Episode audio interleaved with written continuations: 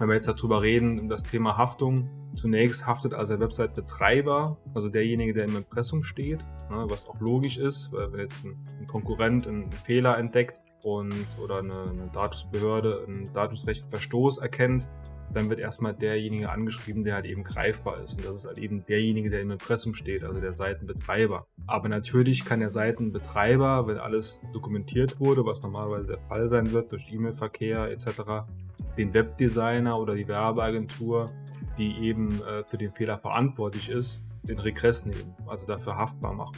Das heißt, ähm, in erster Linie haftet der Website-Betreiber und kann das Ganze natürlich dann auch entsprechend an die Webdesigner abgeben, wenn es äh, entsprechend dokumentiert wurde, dass er das erstellt hat. Natürlich ist das für den Website-Betreiber mit, mit, mit Aufwand, Stress und gegebenenfalls auch Kosten verbunden und die Kundenbeziehung ist natürlich danach äh, nach so einem Vorfall meistens äh, dahin. Hallo und herzlich willkommen bei der 33. Episode der Dominic List Show. Auf diesem Podcast gibt es WordPress und Business Talks. Das heißt, falls du WordPress in deinem Business verwendest, dann bist du hier genau richtig. Weil jede Episode unterhalten wir uns mit den besten Experten aus der WordPress-Branche und da holen wir uns die besten Tipps, Tricks, Geheimnisse und Skills, die du dann bei deinem Business anwenden kannst. Und das Ziel des Podcasts ist es, dir dabei zu helfen, ein besserer Professional in der WordPress-Welt zu werden. Und diese Woche geht es um Datenschutz um Datenschutz und dann noch um das Data Privacy Framework. Aber als erstes werden wir uns damit beschäftigen, wer die Haftung übernimmt bei Datenschutz, was solltest du als Dienstleister alles beachten, damit du dann keine rechtlichen Probleme hast. Und dann gehen wir weiter über in das Thema, was darfst du jetzt mit dem Data Privacy Framework in Bezug auf Datensendung in die USA und EU und DSGVO, wie spielt das alles zusammen? Und da reden wir mit den zwei Gründern von Frame for Business, mit Dennis Morgenstern und Stefan Ewerts. Dennis ist Wirtschaftsjurist und hat sich auf das Datenschutzrecht, Markenrecht und Internetrecht spezialisiert. Und Stefan ist zertifizierter Datenschutzbeauftragter und, und die beiden haben dann im Laufe des Lockdowns die Firma Frame for Business gegründet. Aber bevor ich da noch zu viel erzähle, äh, bitte Dennis und Stefan, könnt ihr euch bitte kurz in eigenen Worten vorstellen, damit euch die Zuschauer ein bisschen besser kennenlernen können? Ja, also mein Name ist äh, Dennis Morgenstern, ich bin äh, Geschäftsführer der Frame for Business GmbH, bin Jurist, wie Dominik schon erzählt hat, mit dem, der Spezialisierung auf Datenschutzrecht, genauer Website-Datenschutzrecht, äh, Internetrecht und Markenrecht. Wir kümmern uns eben bei Frame for Business hauptsächlich darum, dass äh, Websites abmahnsicher sind, vor allem was das Thema Datenschutz angeht. Genau, und ich bin äh, Stefan Ewerts, der nicht juristische Part bei uns. Ähm, ich bin, wie du schon richtig gesagt hast, zertifizierter Datenschutzbeauftragter, aber ursprünglich komme ich aus dem Online-Marketing, äh, habe das auch studiert und äh, in dem Bereich viele Jahre gearbeitet. Und äh, ja, vor knapp dreieinhalb Jahren habe ich dann mit dem Dennis zusammen ein Unternehmen gegründet. Was vielleicht noch ganz, ganz lustig ist, Dennis und ich konnten uns anfangs überhaupt nicht leiden. Äh, wir waren sogar sozusagen Gegenspieler, ähm, bevor wir die Firma gegründet haben. Ich hatte früher bei einem großen Softwarehersteller gearbeitet im Marketing und Dennis wurde dann kurz vor der DSGVO-Einführung äh, 2016 als Jurist ins Unternehmen äh, mhm. geholt, der halt sich mit dem ganzen Thema Website-Datenschutzrecht auskannte und das dann auch umsetzen sollte. Und mein Fokus lag darauf, dass die Websites und Online-Marketing Kampagnen einfach noch genauso wirkungsvoll weiterlaufen, DSGVO hin, äh, DSGVO hin oder her. Äh, und Dennis Ziel war natürlich, dass alles rechtssicher und abmahnsicher wird. Und am Anfang hatten wir halt, sind wir halt dauernd aneinander geraten, weil wir halt ganz unterschiedliche Ziele hatten. Und äh, irgendwann haben wir uns dann aber zusammengerauft und haben geguckt, okay, wie kriegen wir es denn hin, dass jetzt die Websites des Unternehmens rechtssicher werden, aber trotzdem wirkungsvoll bleiben. Und dann haben wir ganz viele Tools getestet und geguckt, okay, äh, Newsletter-Tool A ist vielleicht nicht mehr rechtskonform jetzt, wenn, wenn die DSGVO kommt. Was gibt es für Alternativen? Wie können wir es vernünftig einstellen? Und äh, wie kriegen wir das Ganze so hin, dass die Website aber genauso wirkungsvoll bleibt wie vorher? Ja, als dann die DSGVO eingeführt wurde, hatten wir eine coole Lösung und haben aber gesehen, okay, bei den meisten anderen Unternehmen ist es komplett anders. Da gab es eigentlich immer so zwei Extreme entweder äh, war die, waren die Webseiten einfach immer noch komplett abmahnfähig und rechtswidrig. Oder anderes Extrem, die Firma hat eine Kanzlei beauftragt und die Anwälte hatten halt kein technisches Know-how und haben gesagt, okay, das geht nicht, das geht nicht, das geht nicht. und man hat ganz vieles einstampfen müssen. Dann hat man, hat man die Überlegung, okay, eigentlich haben wir jetzt eine bessere Alternative und sind dann ja vor dreieinhalb Jahren damit an den Markt gestartet, an den Markt gegangen und ja, arbeiten sowohl mit Agenturen und Webdesignern als auch mit Website-Betreibern direkt zusammen und kümmern uns einfach um dieses ganze Thema Website-Datenschutzrecht und machen das so als komplette Dienstleistung. Ja, weil im Thema Datenschutzrecht, da gibt es halt vor allem jetzt im Bereich Webseiten und jetzt dadurch, dass der Channel grundsätzlich in der WordPress-Nische sich befindet, würde ich gerne das im WordPress-Kontext belassen, aber grundsätzlich geht es da allgemein um Webseite, ob das jetzt auf WordPress aufgebaut wurde, ob das jetzt selbst programmiert wurde, ob das jetzt mit einem anderen CMS aufgebaut wurde, ist in dem Fall egal. In dem Fall geht es um die rechtlichen Grundlagen und das ist halt bei jeder Webseite gleich, wenn die öffentlich verfügbar ist und in dem Bereich liegt, wo die Webseite die DSGVO-Richtlinien beachten sollte. Und da finde ich, gibt es extrem viele Kleinigkeiten, die man erst im Nachhinein lernt oder halt sich davor extrem gut informiert. Aber dazwischen gibt es relativ wenig. Und was mich da ein bisschen überrascht hat oder wo ich mich da relativ wenig informiert habe, wo wir letztens uns eben unterhalten haben, dort, wo wir uns auf die Episode vorbereitet haben, ist das, dass wer die Verantwortung übernimmt für die datenschutzrechtlichen Sachen in Bezug jetzt auf die Webseite.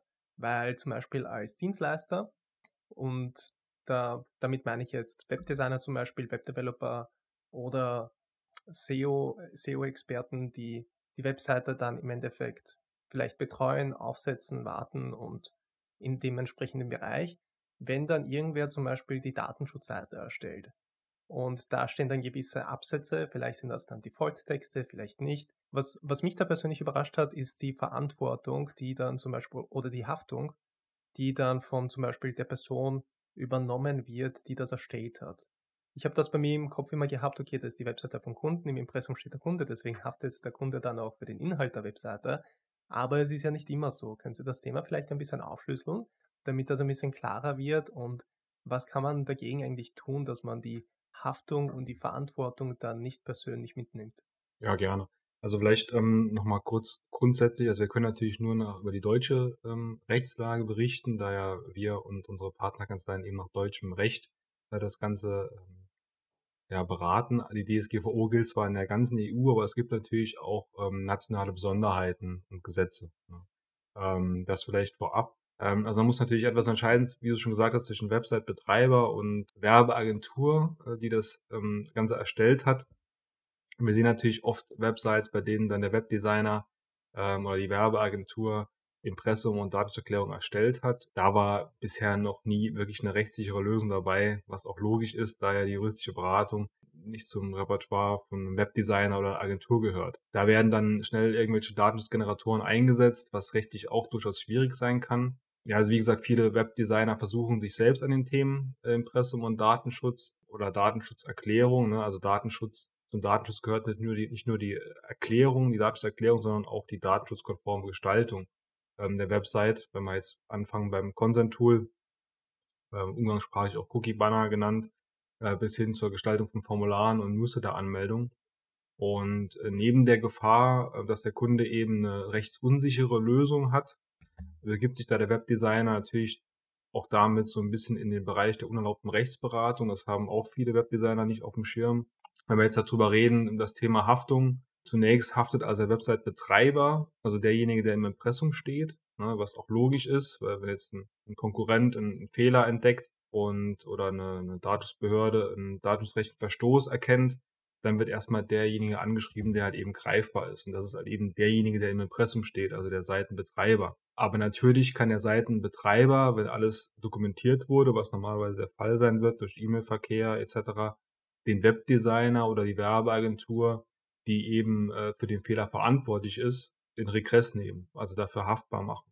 Also das heißt, ähm, in erster Linie haftet der Website-Betreiber und kann das Ganze natürlich dann auch entsprechend an die Webdesigner abgeben, wenn es äh, entsprechend dokumentiert wurde, dass er das erstellt hat. Natürlich ist das für einen Website-Betreiber mit, mit, mit Aufwand, Stress und gegebenenfalls auch Kosten verbunden und die Kundenbeziehung ist natürlich danach äh, nach so einem Vorfall meistens äh, dahin. Das also zum, zum, zum Thema Haftung. Hm. Da ist auch eigentlich so der Klassiker, wenn jetzt äh, eine Abmahnung reinkommt und ein Unternehmer, ein Unternehmen äh, sich einen Anwalt sucht, das Erste, was der Anwalt in der Regel macht, ist halt zu fragen, okay, wer hat denn die Website erstellt?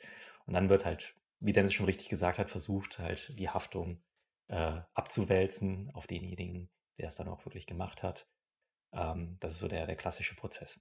Deswegen, das ist auch der Grund, warum wir eigentlich unseren Partneragenturen, die allermeisten, also 99 Prozent, ähm, setzen das auch so um, äh, stets empfehlen dem Kunden, im Idealfall natürlich schriftlich darauf hinzuweisen, dass von der Werbeagentur eben keine Rechtstexte erstellt werden, beziehungsweise auch keine Rechtsberatung zum Thema Datenschutz vorgenommen wird und der Kunde sich selbst drum kümmern kann. Wobei da auch schon zum Teil sehr fragwürdige Lösungen dabei waren. Also wenn der Kunde dann seinem Firmenanwalt, der sich normalerweise mit Arbeitsrecht beschäftigt, dann an das Thema Datenschutz setzt, das ist dann auch oftmals schwierig. Aber so hat der, der, die Werbeagentur wenigstens gesagt, okay, ich bin hier raus. Ich kann dir, kann dir hier unsere Partner, unser Partnerunternehmen Frame for Business empfehlen oder du kümmerst dich selber darum. Und dann ist das Regressrisiko eben weggefallen, sodass also der Webdesigner sagen kann, ich habe darauf hingewiesen, ich kümmere mich eben nicht um diese Punkte und dann ist der Kunde halt selbst verantwortlich dafür. Kurze Unterbrechung in eigener Sache, deswegen das Hemd. Und zwar geht es um die WordPress Community Gruppe. Wir haben jetzt eine Community Gruppe auf Discord und dort kannst du Antworten auf deine WordPress-Fragen finden. Du bekommst konstruktives Feedback zu deinen WordPress-Projekten und es gibt regelmäßige Sprechstunden, die ich dort hosten werde. Dort kannst du live deine Fragen stellen oder einfach teilnehmen und zuhören, welche Fragen andere Teilnehmer haben. Dort werden teilweise auch Podcast-Gäste sein, andere Experten aus der WordPress-Branche. Also da wirst du wirklich cooles Feedback bekommen und coole Antworten auf deine Fragen. Und das alles ist kostenlos. Das Einzige, was du machen musst, du musst unten auf den Link klicken. Dort kommst du zu der Seite, wo du dich anmelden kannst. Und dann bekommst du die gesamte Anleitung, wie du der Community-Gruppe beitreten kannst. Und jetzt geht's weiter mit dem Video. Ja, weil was, was mich da ein bisschen so erschreckt hat, würde ich jetzt mal sagen, weil die meisten oder ich sage jetzt mal alle Dienstleister, die jetzt Webseiten erstellen, die kümmern sich, die machen sich um diese Sachen halt überhaupt keine Gedanken am Anfang.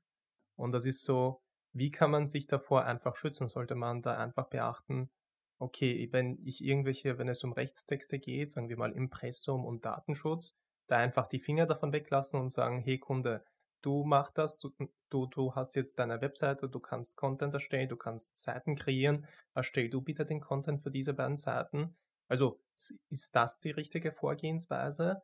Wenn man das aber in der Vergangenheit schon gemacht hat und sich da unsicher ist, ob dann irgendwelche Konsequenzen folgen können, kann man im Nachhinein dann noch irgendwas machen, damit man sich rechtlich absichert oder damit man dieser Haftung los wird.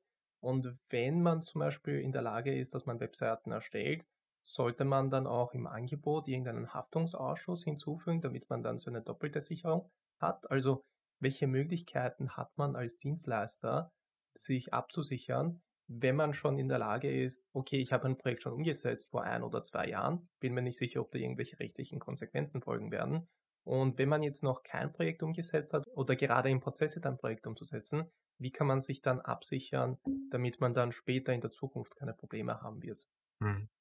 Genau, also wenn man jetzt gerade ein Projekt umsetzt, dann ist halt, wie gesagt, Idealfall, man weist den Kunden schriftlich darauf hin ne, oder nimmt es auch schon einen Schritt vorher im Angebot auf, dass eben hier keinerlei ähm, Rechtstexte erstellt werden. Unsere Partneragenturen sagen dann eben halt, wir haben hier einen Partner, Frame for Business, die können sich darum kümmern. Wenn du das willst, können wir dir gerne ein Angebot äh, über Frame for Business zukommen lassen. Oder Kunde, du musst dich halt selbst darum kümmern. Dann ist das Thema halt sehr, sehr klar kommuniziert. Wenn jetzt natürlich vor, sag ich mal, zwei Jahren eine Website erstellt wurde und der ähm, Webdesigner hat gesagt, ich werde das übernehmen für dich, Kunde, und hat hier einen Fehler gemacht, dann ist er natürlich in der Haftung. Dann gibt es jetzt natürlich, ist das Kind in den Brunnen gefallen. Also da ähm, wird es jetzt natürlich schwer, aus der Haftung rauszukommen. Ähm, es sei denn, die Webseite wird jetzt halt eben nochmal professionell abgesichert. Aber deswegen ist es halt immer wichtig, das von Anfang an halt klar zu kommunizieren, als Agentur zu sagen, wir können hier keine Rechtsberatung leisten, in, in keinster Weise, wir können auch keine Rechtstexte erstellen. Und deswegen gibt es zwei Optionen. Entweder du kümmerst dich selber darum oder wir haben halt hier, wenn es halt eben eine Partneragentur von uns ist, einen Partner, der sich darum kümmern kann. Bei Webseiten, die jetzt schon ein bisschen älter sind oder wo die Datenschutzerklärung jetzt vielleicht vor einem Jahr schon erstellt wurde, ähm, hat der Webdesigner oder die Agentur eigentlich jetzt einen ganz guten Aufhänger, nochmal auf den Kunden zuzugehen und zu sagen, okay, hier das datenschutzrechtliche Thema hat sich gerade ziemlich stark geändert. Rechtstexte könnten nicht mehr ganz aktuell sein. Äh, soll man das nicht mal professionell angehen? Ich kenne da jemanden oder äh, sprich mal mit, dein, mit deiner Kanzlei drüber. Es gibt seit ein paar Monaten jetzt ein äh, neues Abkommen zwischen den USA und der Europäischen Union, die halt sehr viele Aspekte des Website-Datenschutzrechtes betreffen. Schon allein deswegen müssen halt gerade sehr viele ja, Rechtstexte und, und Webseiten rechtlich nochmal neu abgesichert werden, neue Datenschutzerklärungen erstellt werden. Also das könnte man gut als Webdesigner, als Aufhänger gerade nutzen, um, um vielleicht äh, das Kind, das jetzt in den Brunnen gefallen ist, nochmal rauszuholen aus dem Brunnen. Ja, das wäre vielleicht eine Option, weil es halt auch wirklich diesen, diesen Handlungsbedarf gerade gibt. Auf das Thema mit äh, dem neuen Abkommen gehen wir ja auch später nochmal ein bisschen ausführlicher ein. Auf das Thema Data Privacy Framework, welches du jetzt gerade angesprochen hast, darauf würde ich auf jeden Fall noch später zurückkommen. Davor hätte ich dann noch ein, zwei Kleinigkeiten, wo ich dann noch mehr ins Detail eintauchen wollen würde.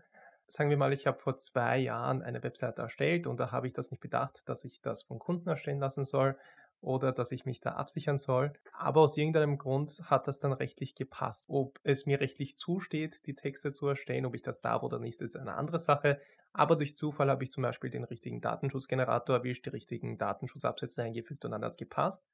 Und dann hat sich irgendwas verändert und dann kam eine Abmahnung. Also kann man das irgendwie argumentieren zwischen, okay, da wo ich die Webseite fertiggestellt habe, da hat es gepasst, dann hat vielleicht, keine Ahnung, der Kunde oder irgendein anderer Dienstleister da gebastelt und was verändert. Oder es hat sich einfach die Gesetzesgrundlage verändert und dann kommt eine Abmahnung. Oder was passiert in dem Fall, wenn es dann zu einem rechtlichen Problem kommt bezüglich der Haftung? Kann man das überhaupt nachweisen oder ist das so, okay, auf gut Glück, vielleicht funktioniert es, vielleicht funktioniert es nicht? Also ein sehr hypothetisches Beispiel, dass alles gepasst hätte mit einem Datenschutzgenerator.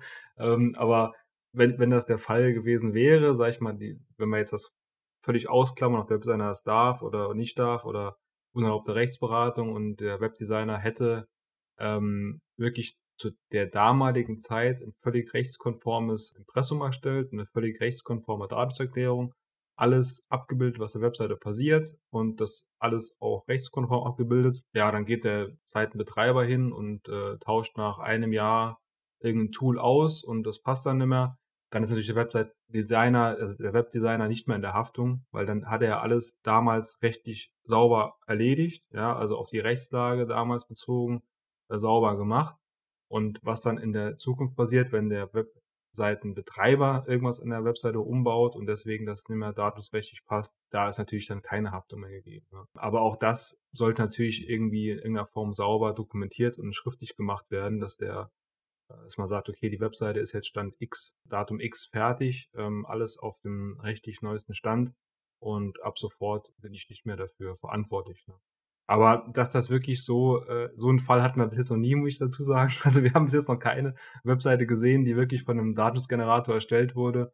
Ähm, so eine Datenschutzerklärung, die vom Datenschutzgenerator erstellt wurde, die wirklich gepasst hat. Da kommen wir vielleicht auch noch drauf, das Thema. Also das wäre wirklich ein sehr hypothetisches, sehr hypothetischer Fall. Außer von der Datenschutzseite und von der Impressumseite gibt es noch irgendwelche anderen Sachen, für die der Dienstleister theoretisch haftet? Weil es gab ja diese Abmahnwelle von den Google Fonts. Es gibt ja diesen Cookie-Banner, den du schon angesprochen hast. Und da habe ich jetzt, egal bei welcher Webseite ich reingeschaut habe, also es gab sehr selten den Fall, dass der Cookie-Banner technisch korrekt funktioniert hat. Also normalerweise ist es so, dass wenn zum Beispiel habe ich das bei mir im Kopf so kategorisiert, korrigiert mich da, wenn ich das falsch im Kopf geordnet habe. Aber bei den Services, wo personenbezogene Daten übertragen werden oder, oder bei Third-Party-Services, muss man ja eine Zustimmung davor haben, bevor man diese einbindet. Ob das jetzt mit dem Data Privacy Framework genauso stimmt oder nicht, darauf werden wir noch zurückkommen. Aber wenn das zum Beispiel jetzt der Cookie Banner so aufgesetzt ist, dass zum Beispiel auch das, äh, in dem Fall jetzt vorm Data Privacy Framework, dann Google Analytics eingebunden wurde und das wird schon eingebunden und die Cookies werden schon gesetzt, bevor der Benutzer oder der Besucher auf Zustimmen klickt, dann ist es zum Beispiel nicht technisch korrekt eingebunden. Und da findet man, glaube ich, bei jedem Cookie-Banner irgendwas und dann auch und ausgeklammert die Sache dann auch, dass zum Beispiel manche Cookie-Banner, finde ich, auch in der Grauzone sind von der DSGVO, wenn sie zum Beispiel selbst als extern eingebunden als Skript und dann auch dem ohne Zustimmung dann auf der Webseite laufen und so weiter. Aber von der technischen Seite gibt es das, was mir jetzt sehr oft aufgefallen ist. Was gibt es so von eurer Seite noch, dass was, was man beachten sollte, was zum Beispiel jetzt nicht vom Content der Webseite abhängt, also wo der Kunde, der jetzt technisch nicht so versiert ist, einfach nicht wissen kann, aber der Webdesigner, der ist vielleicht technisch auch nicht so drinnen, um die ganzen Cookies und Local Storage Items und so weiter im Browser zu überprüfen. Er erstellt, er oder sie erstellt einfach nur das Design und installiert einen Cookie-Banner und gibt das dem Kunden weiter Aber wer ist dann eigentlich verantwortlich für die technische Funktionsfähigkeit der Webseite in Bezug auf die DSGVO? Mhm. Also kommt natürlich immer darauf an, auch wie es im Angebot kommuniziert wird, aber grundsätzlich natürlich der Webdesigner, der es, der es baut. Ne?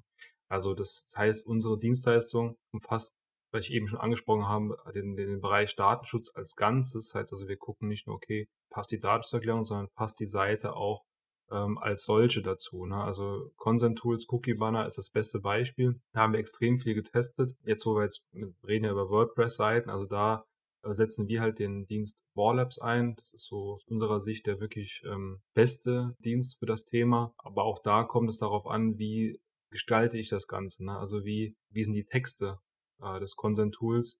Äh, welche Farben dürfen die Buttons haben? Was darf auf den Buttons draufstehen? Also die Standardeinstellungen sind zum Beispiel rechtlich falsch. Ja, also das ist, man muss das wirklich auf die Seite dann entsprechend anpassen. Ne? Was passiert auf der Seite und äh, welche Tools werden eingesetzt. Ähm, aber auch andere Sachen, die zum Beispiel jetzt über das Thema DSGVO hinausgehen, haben wir im Blick. Zum Beispiel äh, bei einem bei einem Kontaktformular ne? äh, wird da sehen wir relativ häufig bei der Anrede nur zwischen Herr und Frau unterschieden. Ne? Dann fehlt zum Beispiel dann die Angabe divers.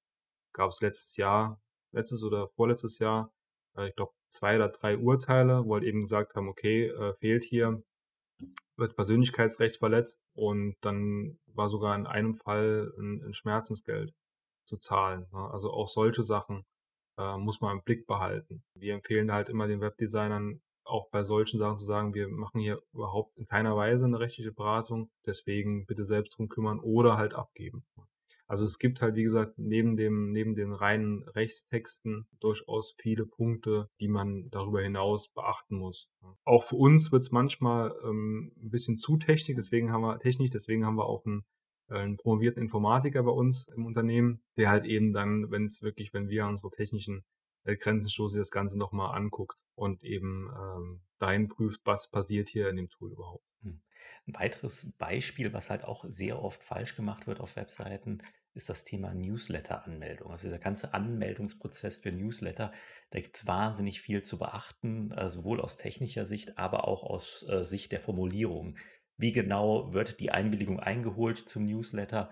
Ähm, ist auch eine Geschichte, die gerne mal abgemahnt wird und äh, ist auch so ein Abmahnklassik, den wir dauernd sehen ähm, der halt sehr oft falsch gemacht wird. Bevor wir dann weiter zu dem Thema Data Privacy Framework kommen, würde ich gerne das noch abschließen, weil ihr davor eben schon ein paar Mal erwähnt habt, das Thema Datenschutzgeneratoren. Was ist da konkret jetzt falsch oder vielleicht nicht falsch, aber was sollte man da konkret achten? Weil du auch gesagt hast, Dennis, dass du jetzt kaum eine Webseite oder überhaupt keine Webseite gesehen hast, die mit Datenschutzgeneratoren, also die Datenschutzseite generiert wurde, die 100% rechtskonform war. Was ist das eigentlich? Was bedeutet das? Oder worauf sollte man achten? Darf man das eigentlich machen? Darf man das nicht machen? Wie kann man sie aus der Haftung ausschließen und all diese Sachen? Also, hm. was ist so das Risiko beim Verwenden von Datenschutzgeneratoren? Also, das Risiko ist dahingehend, dass ähm, bei diesen Generatoren, äh, wenn überhaupt, lediglich für die Rechtstexte als solche gehaftet wird. Das, und genau das ist halt das Problem. Also, für die Texte an sich, also die jeweilige Klausel, besteht da eine Haftung, dass das juristisch korrekt formuliert ist, sage ich mal. Problem ist aber, dass halt der Website-Betreiber oft gar nicht weiß, was auf der Webseite alles zum Einsatz kommt. Ne? Und wie gesagt, auch wir, die uns tagtäglich damit beschäftigen, steigen manchmal da aus und holen dann einfach unseren Informatiker und sagen, guck dir das mal bitte an. Und das ist zum einen ein Problem. Plus, diese Generatoren sehen sich die Seite natürlich nicht an. Das heißt also, alles, was auf der Seite passiert, wenn es jetzt eine Newsletter-Anmeldung ist, wie Stefan schon angesprochen hat, die wird natürlich nicht durchgeklickt oder irgendwas, dass es wirklich passgenau ist, sondern es wird einfach irgendeine Klausel vielleicht für Newsletter allgemein da reingepackt. Und ähm, wir haben natürlich auch in den letzten drei Jahren eine große Datenbank von Tools aufgebaut, die wir auch alle selbst testen. Also es läuft bei uns so ab, dass wir wirklich eine URL haben, wo wir nur Tools testen. Also wir bauen die ein, äh, schauen uns den Datentransfer an, nehmen Kontakt mit dem Toolanbieter auf, wenn eine Information, die wir benötigen, sich jetzt nicht direkt aus dem Tool oder den Angaben des Anbieters oder der Website ergibt, und können so aus einem sehr, sehr großen Erfahrungsschatz greifen. Und auch wenn wir, und das ist auch nochmal ein, im Gegensatz zum Generator, wenn wir ein Tool haben oder eine Anwendung, die auf einer Seite zum Vorschein kommt, die wir noch nie gehabt haben und auch nicht in der Datenbank haben, dann prüfen wir das entsprechend und erstellen dann gemeinsam in unserer Partnerkanzlei eine passgenaue Klausel, dass wirklich die Datenserklärung entsprechend für diese Webseite hundertprozentig passt. Ja, weil da gibt's halt keinen Neulandsprint, sondern es muss halt wirklich diese die äh, Seite abbilden. Ja, und das kann halt einfach kein Generator. Ne? Und es braucht da einfach auch ein Mensch, der dann auf die Seite guckt und das dann wirklich ähm, so abdeckt, wie es wie es äh, hundertprozentig sein soll.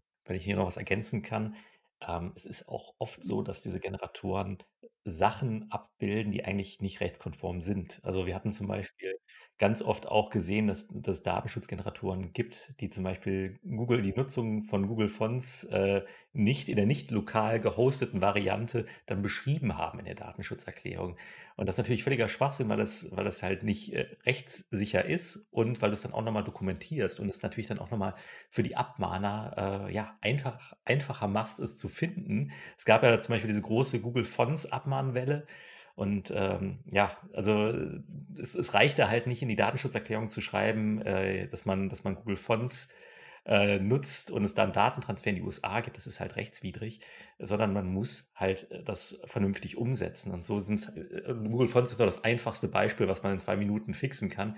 Aber es gibt halt zig Sachen auf, auf einer Webseite, die man halt technisch anpassen muss und das ist alles hoch individuell. Und das Problem mit den Datenschutzgeneratoren, wie Dennis schon richtig gesagt hat, ist einfach, dass sie halt äh, quasi das Gegenteil von individuell sind. Dann hat man auf 20.000 Seiten den gleichen Text, der vielleicht auf, von fünf von diesen 20.000 Seiten wirklich passt und die anderen haben dann da irgendwas stehen und, und sind froh, dass sie zumindest irgendwas in der Datenschutzerklärung stehen haben, aber es, es hilft halt nichts, weil man abmahnfähig ist. Wenn man zum Beispiel jetzt sagt, okay, ich klicke mal alles an beim Datenschutzgenerator, nur auf Nummer sicher zu, äh, zu gehen, und da mal prophylaktisch mal zusätzliche Datenschutzabsätze hinzufügt, die ich überhaupt nicht brauche, ist es dann rechtlich in Ordnung oder ist es dann einfach so eine Irreführung in, okay, du sagst etwas, was auf der Webseite eingebunden ist, aber das ist es gar nicht eingebunden, einfach nur, weil du dich von allen Seiten her absichern möchtest. Also nach dem, nach dem Motto doppelt hält besser, ne? Das ist, äh, ähm, ja, also ich sag mal so,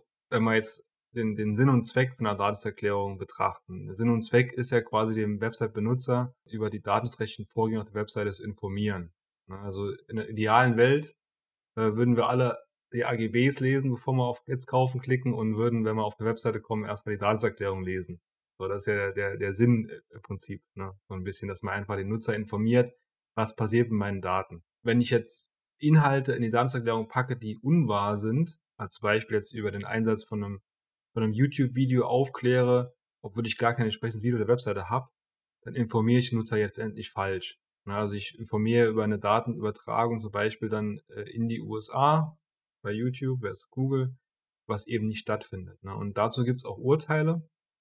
Ähm, eins war, glaube ich, OLG Stuttgart, wo also eine unrichtige Datenschutzerklärung als abmahnbar, als abmahnbarer Wettbewerbsverstoß gewertet wurde. Ne? Also ist also keine gute Idee, aber auch das sehen wir leider oft, einfach mal alles in die Datenschutzerklärung reinzupacken. Ne? Ähm, das halt, da kann der Nutzer sich halt raussuchen, was er braucht. Ähm, also das ist wirklich ein Irrglaube, das funktioniert so nicht. Ne? Und deswegen muss wirklich eine Datenschutzerklärung äh, passgenau sein äh, für die Webseite und eben für die äh, die da stattfinden. Also vielleicht mal zusammenfassend, also das ganze Thema, was wir jetzt angesprochen haben, ist so, also könnt das auch gerne auch von eurer Seite ergänzen. Also so wie ich das jetzt verstanden habe, ist alle rechtlichen Texte, die dann so auf der Webseite erscheinen, von dem als Dienstleister einfach die Finger weglassen und sagen, hey Kunde, erstell du das bitte für dich. Da hast du die Ressourcen, die du dafür brauchst, um das in die Webseite einzupflegen. Und das Ganze aber bitte kümmert du dich um die Texte.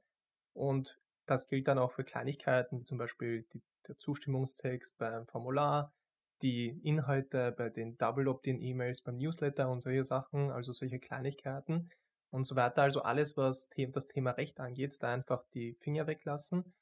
Und wenn dann zum Beispiel der Kunde sagt, ja, ist mir egal, ich übernehme die Verantwortung, mach das einfach so, wie du das bei anderen Webseiten gemacht hast, dann ist das in Ordnung, wenn man das macht, aber wenn man sich einen Haftungsausschuss holt im Angebot oder sollte man das schriftlich auf jeden Fall vom Kunden haben, darf man das dann überhaupt oder ist das, ist man dann auch angreifbar als Dienstleister?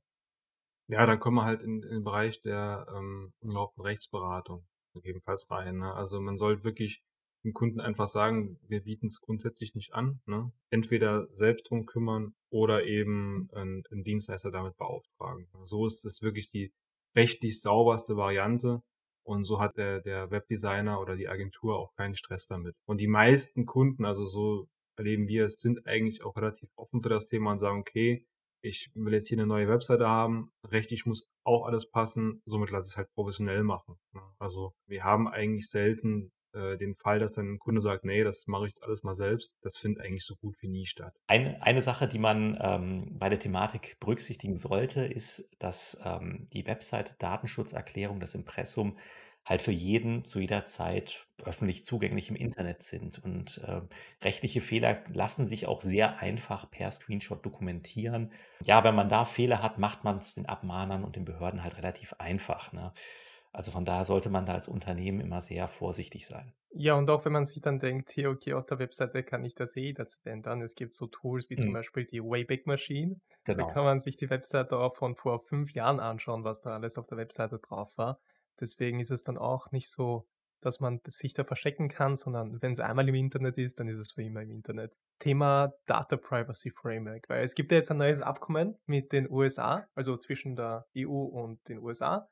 Und was ist das? Was darf man jetzt? Was darf man noch immer nicht? Was hat sich verändert? Können Sie uns da bitte ein bisschen aufschlüsseln, damit das jetzt nicht mehr so ein Buzzword ist und hey, man darf wieder alles, sondern damit wir dann ein gutes Bild davon haben, okay, was darf man jetzt und was darf man noch immer nicht? Ja, gerne. Vielleicht kurz zum, zum Kontext des Ganzen, um mal ein bisschen in der Geschichte zurückzugehen. Also wir hatten äh, seit 2015 das sogenannte Privacy Shield. Das war also ein Abkommen, das die Übermittlung von personenbezogenen Daten von äh, europäischen Bürgern und Unternehmern geregelt hat. Und halt ein praktisches Beispiel wäre jetzt, wenn ich damals auf meiner Webseite Google Maps äh, eingebaut hätte. Na, also ich konnte damals auf Grundlage des Privacy Shields äh, Google Maps auf meiner Webseite einbauen und mich dabei auf das Privacy Shield stützen. Da Google entsprechend nach diesem äh, Privacy Shield zertifiziert war und sich somit verpflichtet hat, bestimmte Datenschutzprinzipien zu befolgen und auch betroffenen Rechte äh, zu gewähren. Dann kam im Juli 2020 das EuGH-Urteil Schrems II und hierbei hat der EuGH halt eben klargestellt, dass personenbezogene Daten nur an Drittländer übermittelt werden dürfen, wenn dort im Wesentlichen ein äh, der EU gleichwertiger Schutz der Daten gewährleistet werden kann.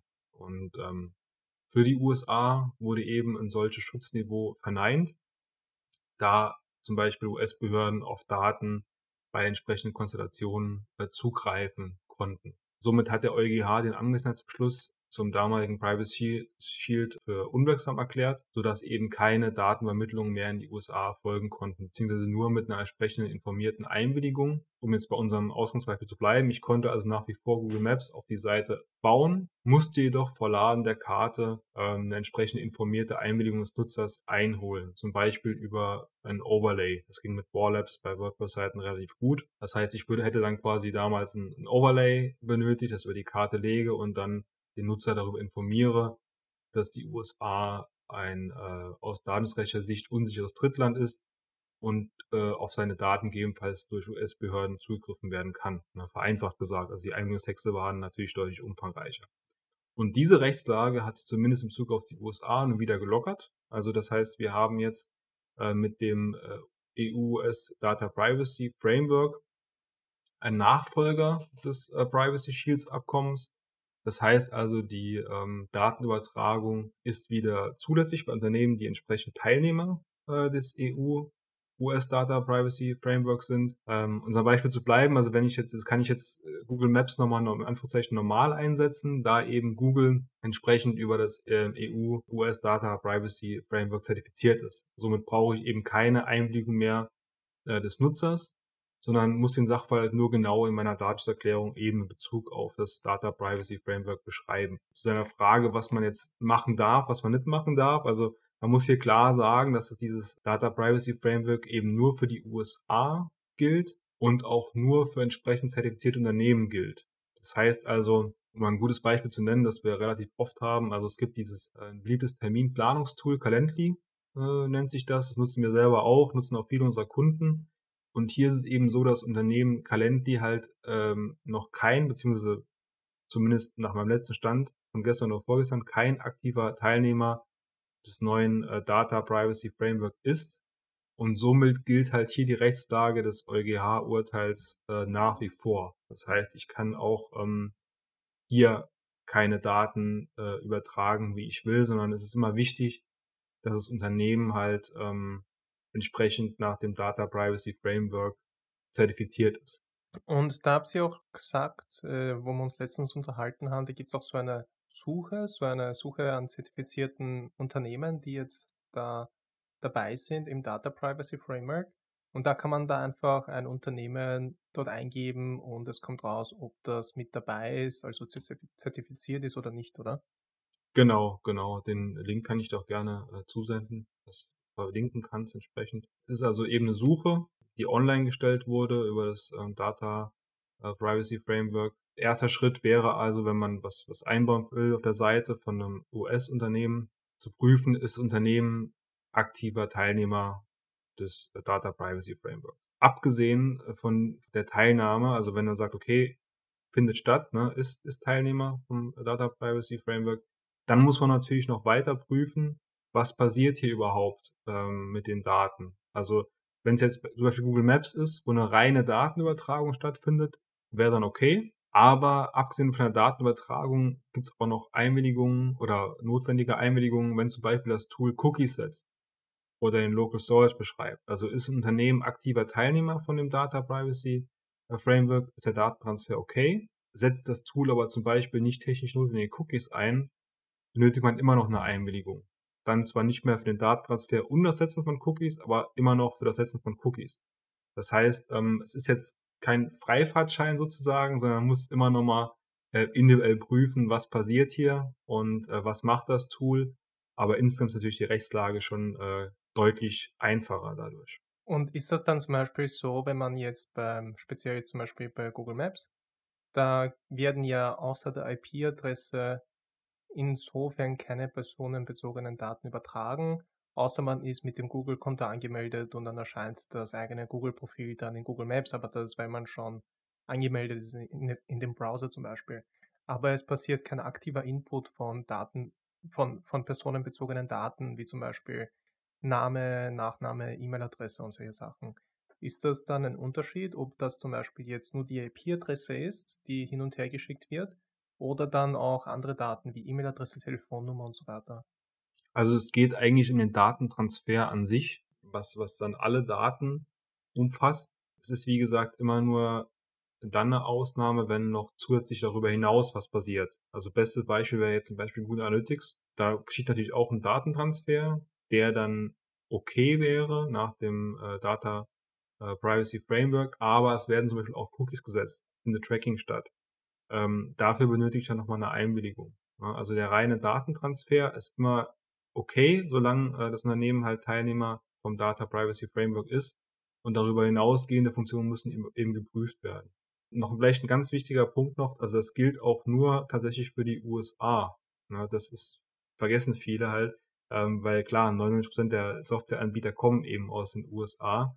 Aber die Rechtslage, dieses EuGH-Urteil, das gilt nach wie vor für alle Drittländer äh, ohne entsprechenden Angemessenheitsbeschluss. Ne? Das hat also weiterhin Auswirkungen auf die Datenübermittlung an andere Drittländer, äh, wo es eben keinen solchen Beschluss gibt. Was ich zum Beispiel Brasilien, ne, kommen jetzt wenige Softwareanbieter her, aber ähm, das rückt natürlich auch in den Hintergrund, weil es meist aus den USA kommt. Aber dieses, dieses ähm, Abkommen gilt nur zwischen EU und USA. Aber wie gesagt, man muss halt immer noch mal prüfen, okay, ist das Unternehmen zertifiziert? Und wenn ja, was passiert mit den Daten? Also was, was gibt's hier einen reinen Datentransfer wie bei Google Maps und passiert sonst nichts? Oder wird hier noch darüber hinaus irgendwie Cookies gesetzt, Storage beschrieben, passiert irgendwas Besonderes? Und ist das dort in dieser Suche, die wir auf jeden Fall unten in der Beschreibung verlinken werden, ist das dann dort gleich beschrieben, ob ein Datentransfer nur passiert oder ob dann auch irgendwelche Daten beschrieben werden auf der Festplatte in Form von Cookies oder Local Storage Items? Oder ist, muss man das selbst herausfinden? Das muss man tatsächlich selbst herausfinden, weil es sind ja nur die Unternehmen zertifiziert. Also wenn du jetzt zum Beispiel da Google eingibst, dann kriegst du halt die Nachricht, okay, ähm, hier ist eine Zertifizierung, liegt vor, ja, von dem Unternehmen. Aber das betrifft dann, es wird nicht runtergebrochen auf die einzelnen Tools. Also da steht jetzt zum Beispiel nicht, okay, Google, Google Maps ähm, ist okay, ähm, weil nur Datentransfer und Google Analytics schwierig, da noch was anderes, sondern es ist nur das reine Unternehmen. Also das heißt, du hast im ersten Schritt dann nur die Information, okay, das Unternehmen ist erstmal zertifiziert und dann musst du nach der speziellen Anwendung halt selbst gucken, was passiert hier aus datenschutzrechtlicher Sicht. Und weil wir vorher über die Datenschutzseite gesprochen haben, weil ich kenne das zum Beispiel, viele kennen das aus den Rechnungen, also allgemein vom Erstellen vom Rechnung, von den Rechnungen, wenn du mit einem Drittland agierst oder jetzt zum Beispiel mit einem Land aus der EU. Hängt natürlich dann davon ab, welches Land das konkret ist, aber dann schreibst du zum Beispiel oft 0% Mehrwertsteuer, aber dann musst du noch dazu schreiben, aufgrund von Reverse Charge zum Beispiel. Ist das dann so ähnlich dann wie bei, also da mag ich dir jetzt auch nicht behaupten, dass ich das jetzt zu 100% weiß, also bitte korrigiert mich da, wenn ich das jetzt falsch gesagt habe.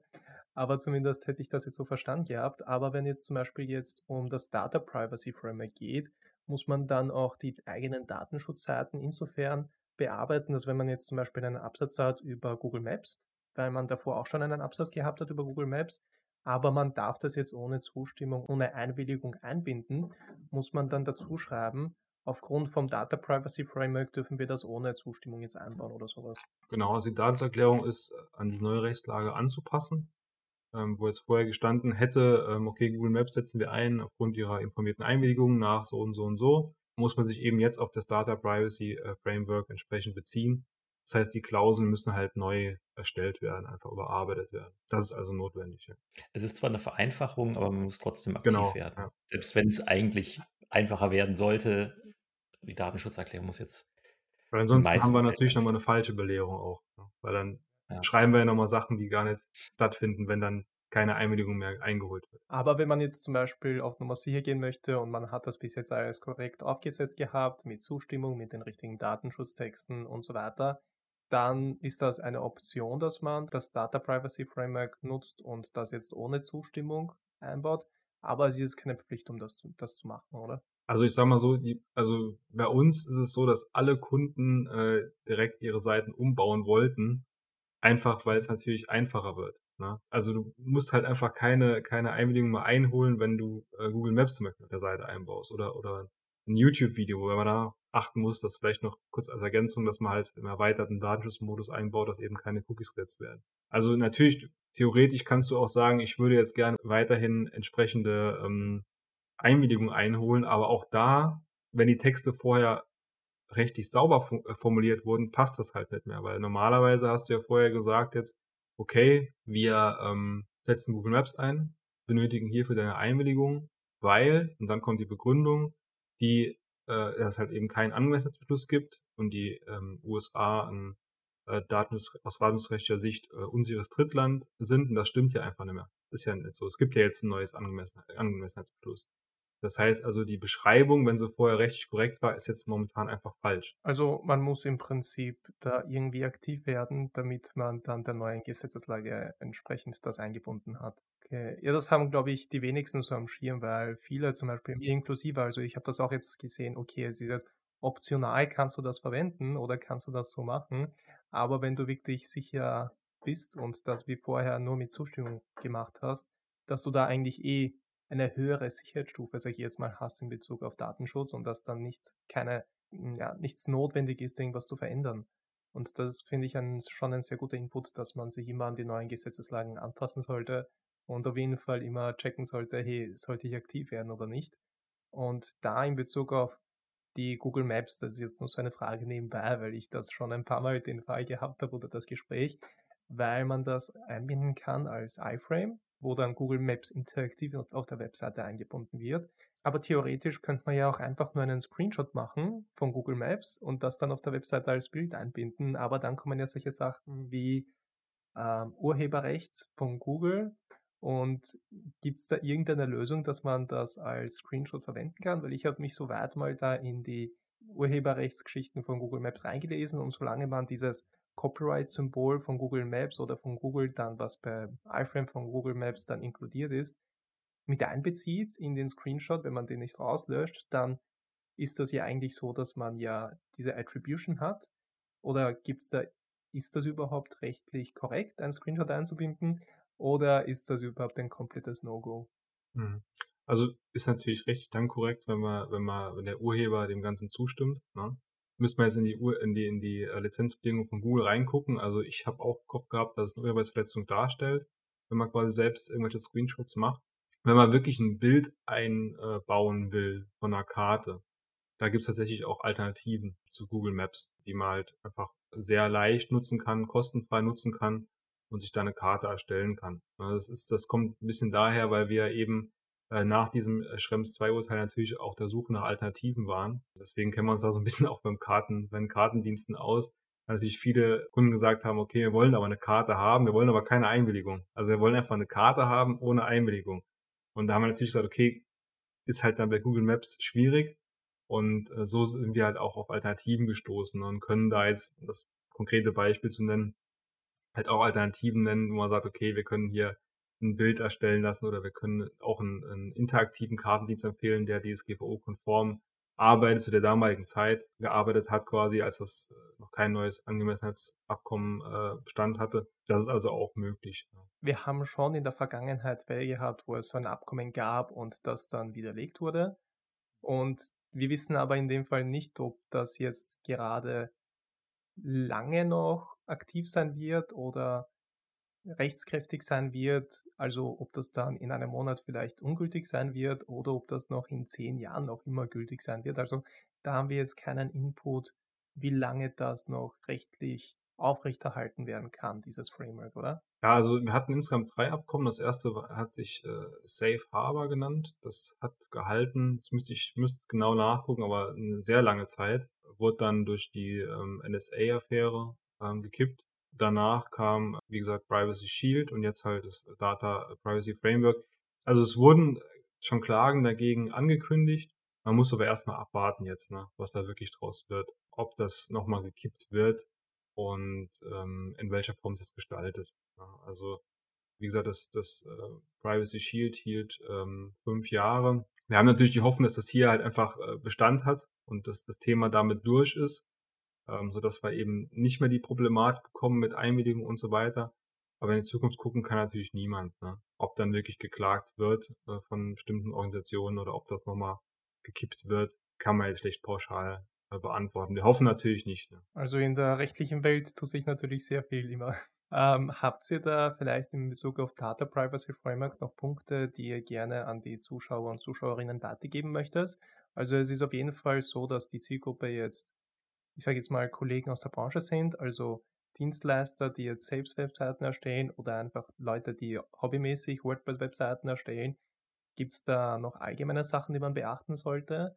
Oder erstmal abwarten, was passiert oder den eigenen Rechtsanwalt oder Juristen oder Datenschutzbeauftragten kontaktieren? Ja, eine Sache, die man berücksichtigen muss, äh, man sollte sich nicht blind auf die Datenbank verlassen.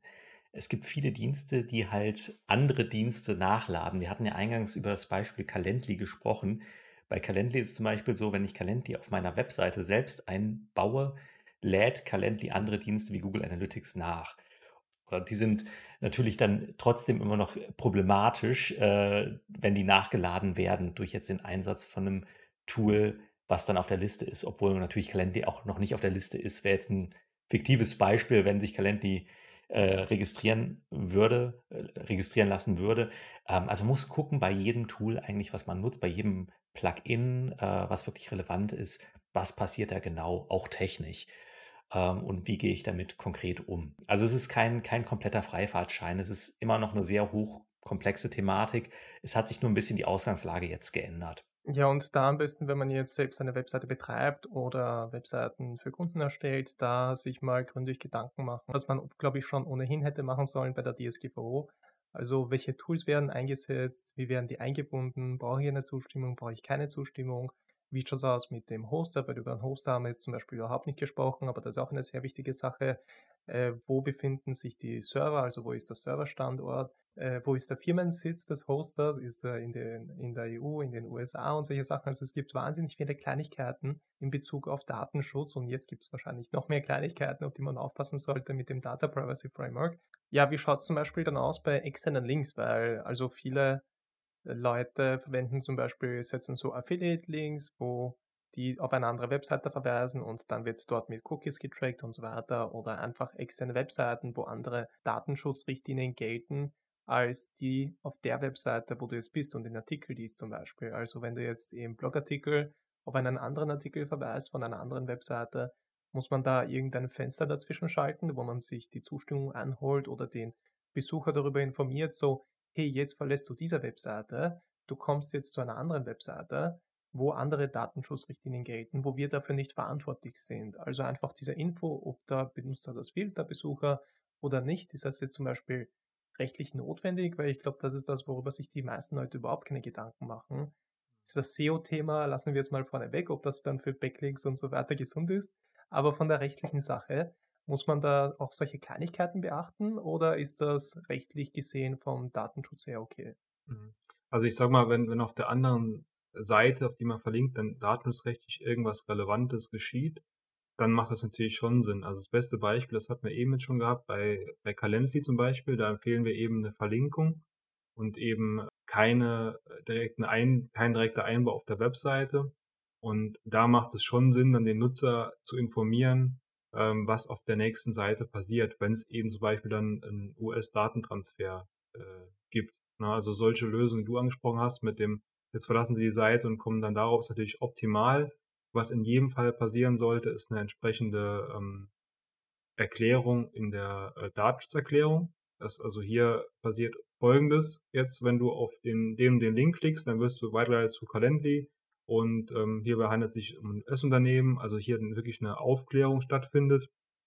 Das ist auf jeden Fall gut. Was wir sehr oft sehen, was, wir, was man nicht machen sollte, vielleicht noch als kleinen Mehrwert auch für die, für die Zuhörer jetzt, weil wir sehen es wirklich sehr, sehr oft, ist solche, solche Disclaimer äh, im Impressum, dass man einfach sagt, okay, hier äh, wer die Haftung für Links wird, wird vollkommen ausgeschlossen. Das ist also völlig sinnlos und auch ähm, nutzlos, weil hier eben nur die gegebenenfalls allgemeine Rechtslage wiedergeben wird und keine Vorteile in irgendeiner Form entstehen, beziehungsweise bei fehlerhafter Formulierung das Ganze sogar zum Nachteil ausgelegt werden kann. Ne? Also gerade das Thema bezüglich der Haftung für Links ist sehr umstritten. Ne? Also hier gab es irgendwann mal im, das war noch vor den 2000ern, ein, ein Urteil vom, vom LG Hamburg, das halt einfach falsch interpretiert wurde von irgendjemand und tausendfach kopiert wurde auf irgendwelche Websites. Man kann eben diese Haftung nicht einfach mit einem Satz ausschließen. Ne? Und wir raten halt grundsätzlich von, von solchen Disclaimern ab,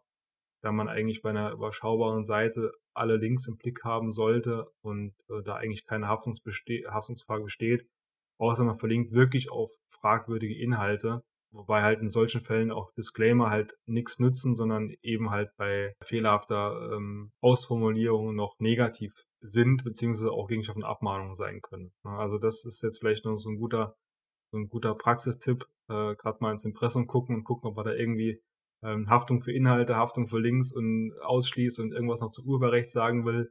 Also dass ähm, solche Disclaimer bringen wirklich keinerlei Vorteile. Okay, ja, das ist ein mega guter Input, weil das ist, glaube ich, bei jedem Datenschutzgenerator dabei oder bei jeder Vorlage für eine, für eine Impressumsseite. Also jetzt nicht Datenschutzgenerator, aber in dem Fall Impressumsgenerator. Ähm, da, ja, das finde ich ein mega guter Input, weil das ist auch eine eigene Welt dann in sich, dann auch die Impressumseite. Jetzt haben wir uns mehr mit der Datenschutzseite beschäftigt, aber Impressumseite ist ja an sich dann auch sehr detailreich, was das dann angeht in Bezug aufs eigene Business, was man draufschreiben soll, was nicht und so weiter. Dafür haben wir jetzt leider nicht die Zeit. Aber wenn auf jeden Fall genug Nachfrage da ist, da würde ich mich einfach nochmal bei euch melden und euch darum bitten, so, hey, können wir uns vielleicht nochmal unterhalten? Klar. Und das wäre mega cool, wenn wir das machen. Und was sind dann so eben diese Klassiker? Wir müssen da jetzt nicht so tief ins Thema eintauchen, weil wir uns langsam dem Ende der Episode nähern. Aber wenn ich jetzt zum Beispiel ein Website-Betreiber bin, was sind so die Sachen, die ich auf jeden Fall checken sollte, in Bezug jetzt auf die DSGVO, in Bezug aufs Data Privacy Framework und so weiter? Was ist so das, was ihr so bei allen Webseiten fast die Kunden aufmerksam drauf machen müsst oder was müsst ihr dann bei jeder Webseite was korrigieren? Also was wir halt sehr oft sehen, ist, dass wirklich viele Website-Betreiber gar nicht wissen, was auf der eigenen Website alles so läuft oder was auch dahinter steckt. Also wir haben es natürlich oft, wo wir dann mit der Agentur im Austausch sind, wo wir sagen, okay, wenn, oder hier wird JavaScript eingebaut ähm, über ein CDN, wo kommt denn das her? Und dann geht es auf einmal los, ja, keine Ahnung, müssen wir mal gucken, wo das herkommt. Und dann, ähm, also das erleben wir wirklich oft, dass wirklich die Sachen ähm, einfach unklar sind und dass da wirklich das eigene Wissen fehlt, was passiert hier überhaupt mit den Daten. Ne? Oder was wir auch ganz oft gehört haben, das war ein guter Punkt, den du eben angesprochen hast, ähm, nach, nach äh, Schrems 2 hat es oft gehießen, ja, aber äh, ist ja kein Problem, ähm, die Sachen werden ja in Deutschland gehostet. So, ja, aber wenn der, wenn der, wenn das Unternehmen aber seinen Unternehmenssitz in, in den USA zum Beispiel gehabt hat, dann gab es den sogenannten Cloud Act. Das heißt, es hat nichts gebracht, dass die Daten dann in Deutschland oder in der EU gehostet werden. Ähm, die Behörden können trotzdem darauf zugreifen. Und man muss also wirklich da ins Detail prüfen, da wirklich im Detail gucken, was passiert äh, mit den Daten und was passiert auch im Hintergrund vielleicht. Also wir machen es auch oft so, wenn wir ein Tool testen, einfach nicht, nicht mehr, äh, sagen wir, weiterkommen und nicht mehr wissen, okay, wie, äh, wie, was passiert hinter den Kulissen, wo wir einfach nicht hingucken können, weil wir können nur das Tool testen, dann nehmen wir halt auch Kontakt auf mit dem Toolbetreiber und klären das halt ab, dass wir da wirklich auch eine, eine sehr, sehr, sehr genaue ähm, Arbeitsweise haben, ähm, um eben alles so gut wie möglich abzudecken. Und was man vielleicht noch ergänzen kann hier an der Stelle, ähm, was viele Website-Betreiber komplett unterschätzen, ist das Impressum. Das ist jetzt zwar kein datenschutzrechtlicher Aspekt, sondern eher Wettbewerbsrecht, aber da werden auch sehr oft Fehler gemacht, äh, die auch gerne abgemahnt werden. Und auch das ist, äh, kann oder ist auch, auch das ist äh, in der Praxis oft eine gefährliche Thematik, äh, die unterschätzt wird, weil man denkt, okay, das Impressum ist ja nur ein kurzer Text, da kann ja nicht so viel falsch sein. Ähm, doch, gerade in reglementierten Berufen ähm, oder in, in, Szenarien, die ein bisschen komplexer sind, äh, ist das Impressum sehr oft angreifbar. Mega cool. Also da wollte ich noch mal kurz unterstreichen, das, was du, Dennis, am Anfang gesagt hast. Also das auf jeden Fall jetzt, ihr sprecht ja aus der, aus der deutschen Grundlage, aus der deutschen Rechtslage. Also falls du jetzt aus Österreich oder aus Schweiz zuhörst, werden sich sicher viele Themen überschneiden, aber es gibt ja auch länderspezifische Rechtsgrundlagen, die da auch im Spiel sind. Deswegen alles, was du hier hörst, da, wenn du das selbst anwenden möchtest, kontaktiere entweder deinen Rechtsberater, einen Juristen oder den Datenschutzbeauftragten oder kannst du noch gerne Frame for Business anschreiben, den Stefan oder Dennis, die können äh, dich dann auch auf jeden Fall mega gut beraten. Und da wir uns jetzt dem Ende der Episode nähern, wollte ich euch noch gerne, also bevor wir zu den Bullet-Fragen kommen, weil die Bullet-Fragen, die mache ich dann immer gerne am Ende, da sage ich euch gleich, was das ist. Aber da wollte ich euch gerne davor noch so einen Spotlight geben, falls ihr irgendwas promoten möchtet, falls ihr irgendwas in den Spotlight stellen wollt, dann bitte jetzt go for it und dann gehen wir weiter zu den Bullet-Fragen. Ja, ich denke, weil auch gerade bei deinen Zuschauern und Zuhörern sicherlich viele Webdesigner, Agenturen, Webentwickler dabei sind, äh, könnte das durchaus interessant sein. Wir arbeiten halt jetzt sowohl in Deutschland als auch in Österreich mit mittlerweile 80 Kooperationspartnern, vom Ein-Mann-Webdesigner bis zur großen Agentur zusammen und nehmen halt dieses ganze Thema Datenschutzrecht ähm, und Internetrecht komplett ab und ähm, sind da halt der Ansprechpartner.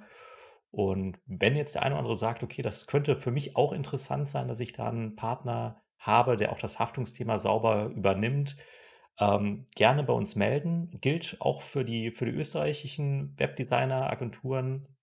Äh, auch da haben wir viele Kooperationspartner und wir machen es auch immer so, dass wir uns in den Projekten sehr eng mit unseren Kooperationspartnern abstimmen, dass dann auch in den Angeboten an die Kunden halt auch immer eine Klausel enthalten ist, die uns und unsere Partnerkanzlei von der, äh, von der Schweigepflicht gegenüber der Agentur, gegenüber dem Webdesigner entbindet, sodass wir uns halt direkt abstimmen können und da halt auch eine, eine coole Lösung finden, die halt auch dann den Webdesigner oder die Agentur halt gut aussehen lässt, äh, wenn wir da zum Beispiel rechtliche Fehler finden. Und ähm, wir machen es auch immer so, dass wir für unsere, dass wir unseren Kooperationspartnern für die Vermittlung 10% äh, Provision zahlen ähm, auf alles, was wir als Frame for Business GmbH mit dem Kunden an Umsatz machen. Und an sich ist es eine Win-Win-Situation, weil viele Programmierer, Webdesigner, Agenturen haben halt auch weder das Know-how noch die Lust, sich groß um das rechtliche Thema zu kümmern und sind dann oft auch froh, einen Anbieter zu haben, der das halt äh, sowohl rechtlich als auch technisch vernünftig umsetzen kann und dann wirklich auf Augenhöhe das alles ähm, abzustimmen.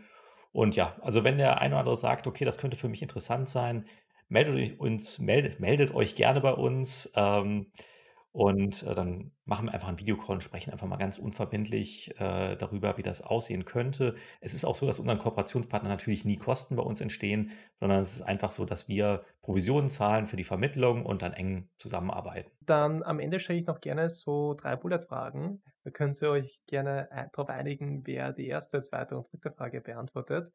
Ähm, die erste Frage wäre, wenn es diese ganzen rechtlichen Sachen das, was ihr macht mit Frame for Business und so weiter nicht gibt, was wäre der Alternativberuf?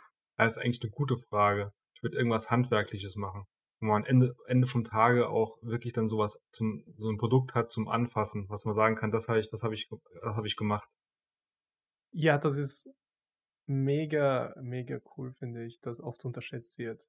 Würdest du Ja, dann ja. irgendwas so Richtung Holz machen oder irgendwas anderes Physisches?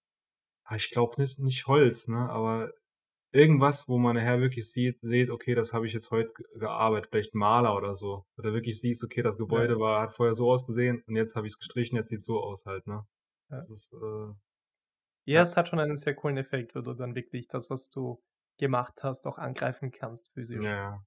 Ähm, zweite Frage, ich weiß jetzt nicht, wie sehr oder wie oft ihr mit WordPress arbeitet, aber ich gehe mal davon aus, ihr habt das eine oder andere Mal das System verwendet.